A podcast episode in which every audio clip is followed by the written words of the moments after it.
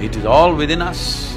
Before you realize that, or how soon you realize that, will lead to either transformation or frustration. It may be just momentary for a whole lot of people, because people will feel terrified. You will see they were struggling in pain, this, that was happening. A few are bewildered, what's happening? Because they never thought this will happen to them.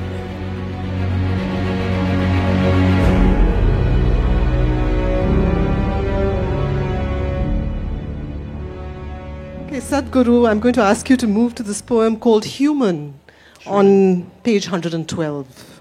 Oh, I like that number. Mm-hmm.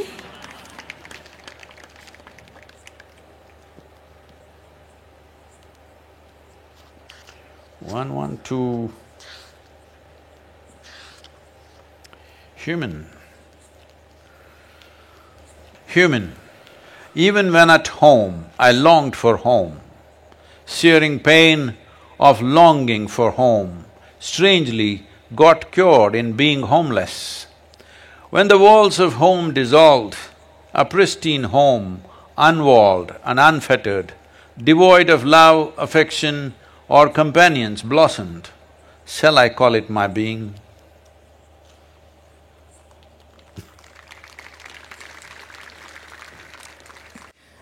But this is a poem about home, and it is also a poem about. It's a poem about a kind of homesickness, and then it's a poem about a kind of homelessness, and then it's a poem about homecoming. And I wanted you to tell us more about that journey because I think in some way many of us have shared that journey, but not on the level of, not in the profundity that you're talking about it here. But I think many of us have had glimpses of that journey. Is this the blueprint for almost every seeker? Yeah, I would say uh, there's literally no human being who's not confronted with a thought and an emotion like that, but they manage to brush it aside. It doesn't bother them enough.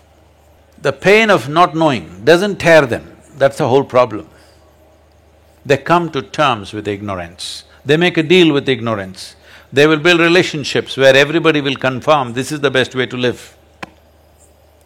Of comfort, companionship, love, affection. These are all things you're seeking. I know a whole lot of people have raised human emotions to heavens. If you say love, they say divine love. If you say joy, they say divine joy. If you say bliss, they say divine bliss.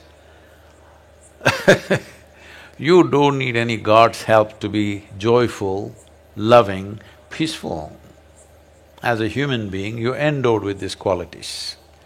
So all those who deprived themselves of that, they either seek God or they settle for a dog. Yeah, usually. Uh, because they want a unconditional love, this is a demand. Because the nature of love is such that it's like a flower, if you don't watch it for two minutes, it'll fall. It'll wither and fall right there. Either you want to let it fall, or you have to nourish it every moment, or you have to concretize it. That means you take a picture and keep it on your phone screen, or you institutionalize it with marriage or this or that. So essentially, well, I'm… I'm not against any institution because institutions are needed in the world to operate, otherwise there'll be chaos. That is a different thing.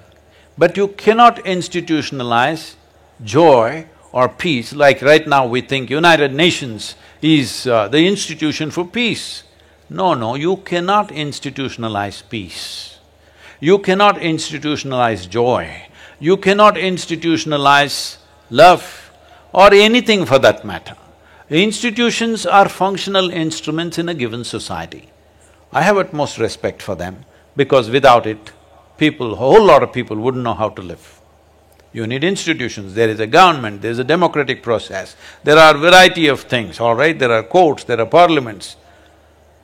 Well, uh, ninety percent of the time some nonsense may be happening there, But still these institutions are important because without that there will be total chaos. So I'm not talking against institutions, but institutionalizing things that happen within a human being is a silly effort. But is it possible to embark on a journey without this sense of homeless, homesickness? See, uh, let one human being honestly say, when you are with your most loving parents, however doting and wonderful they were to you, that you never felt this is not where you want to be. That is a dishonest human being. Because love gets tedious, somebody's fondness gets very tedious, comfort gets tedious. Because the nature of life is, it wants to constantly expand. If there is no room for expansion, it doesn't matter you are kept in a whatever, I won't use because everybody uses the word golden palace. I think golden palace is totally unesthetic in my uh my visual perception, I hate golden palace. But whatever is the most wonderful palace, or as you say Shangri-La, whatever, you will… it'll get tedious. All the heaven-bound people, they don't know how bored they will be within three days in that place of goodness. so I'm saying it doesn't matter, it's not because there's something wrong with your parents. They may be most wonderful people, but the very nature of a human being is such, only if you are a pet animal, if you have reduced yourself to that, you're just happy with the meals that you're getting and somebody is fondling you once in a way and you're happy with that. For that you must be a pet animal, you should not be born as a human being. Once you're born as a human being, it is natural wanting to break barriers. So when you're young as a child or a teenager, you think barriers means they're all physical. Before you understand, the barriers are not really physical. Whether you build your own house or you live in your parents' house or you live uh, in a slave master's house, the house and walls are not the barrier. It is all within us. Before you realize that, or how soon you realize that, will lead to either transformation or frustration. And this home, homelessness, these year, this whole phase of vagabondage, of being a nomad, you have poems about being a nomad. Is that also an intrinsic part of every seeker's journey? See, do not separate seekers and non-seekers, everybody is a seeker. Some quickly compromise, some endure. There is nobody who is not a seeker. Some seek and forage within their own limitations, some want to seek, some seek in a safe manner, some seek dangerously. But there is nobody who is not a seeker, everybody is a seeker. And therefore, this period of homelessness or vagabondage is universal?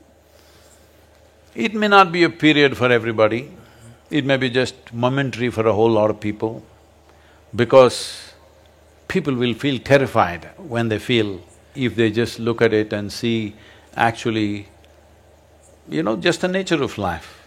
Forget about your home. Suppose you left somewhere, you know, I've seen people, uh, you know, when we were children, when we were growing up, Mysore has a Dasara exhibition which goes on for one and a half months. So this is a place where all the youth will go and hang out and, you know, there are things to eat and a lot of entertainment, shows going on, music going on, various kind of uh, circus elements and all things going on. In this in this exhibition grounds, which is hardly maybe 10, 15 acres, maybe 20 acres of land, and full of lights everywhere and shops and stuff's going on. Every day, either children or women or some men, they get lost from their families in that crowd. Maybe fifty thousand to hundred thousand people will be milling around and uh, people get lost. All the time when the music show is happening, one policeman will announce, there is a child here by name Vikram, his father's name is uh, this thing, his mother's name is this thing, he is crying here, come immediately. Hey, God damn it, we came to listen to music. if you brought a child, figure out how to hold on to you. If you don't figure that out, ask him to come and wait at the gate and pick him up there. Nothing is going to happen, all right? These are not times where great amount of kidnappings happening, anything in Mysore, nobody kidnaps you in Mysore. At least nobody kidnapped me So, this ridiculous thing, and grown-up women, they're lost from their husband or their family, bah, crying in the middle of the road, bah, bah. It's a well-lit place, the whole damn place is overlit, all right? There were no phones, that was the only thing. All you have to do is go near the gate and wait or if you're a car or a motorcycle, go and wait there or just stand there. Let's see if your man wants to find you or not. I'm saying they will be… Even men, I have seen grown-up men crying loudly because their wife or their child had gone somewhere. Unbelievable. So the sense of being lost, nothing, you don't have to drop them in the middle of Kalahari or something. in Mysore Dasara exhibition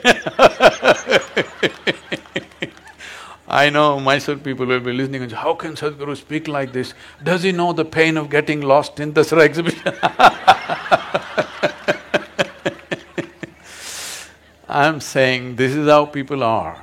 I've seen people in the jungles when some of my friends came with me, in the forest, not even deep inside, just in the borders of the forest. Somewhere they go here, there and they get lost. They just… just few meters away somewhere and they can't see us. Bah, they start crying. Grown-up boys. I've been lost in the forest for days and weeks, don't know where the hell I'm going. I know if I keep walking some road, something will come because I know how wide Western Ghats are. At the most 150, 200 kilometers if I walk, I will come to the coast or to some city. but in the meantime, you should see how people behave. Because for them, nothing big needs to happen. Smallest things, if they lose their wallet, psst. they lose their phone, gone.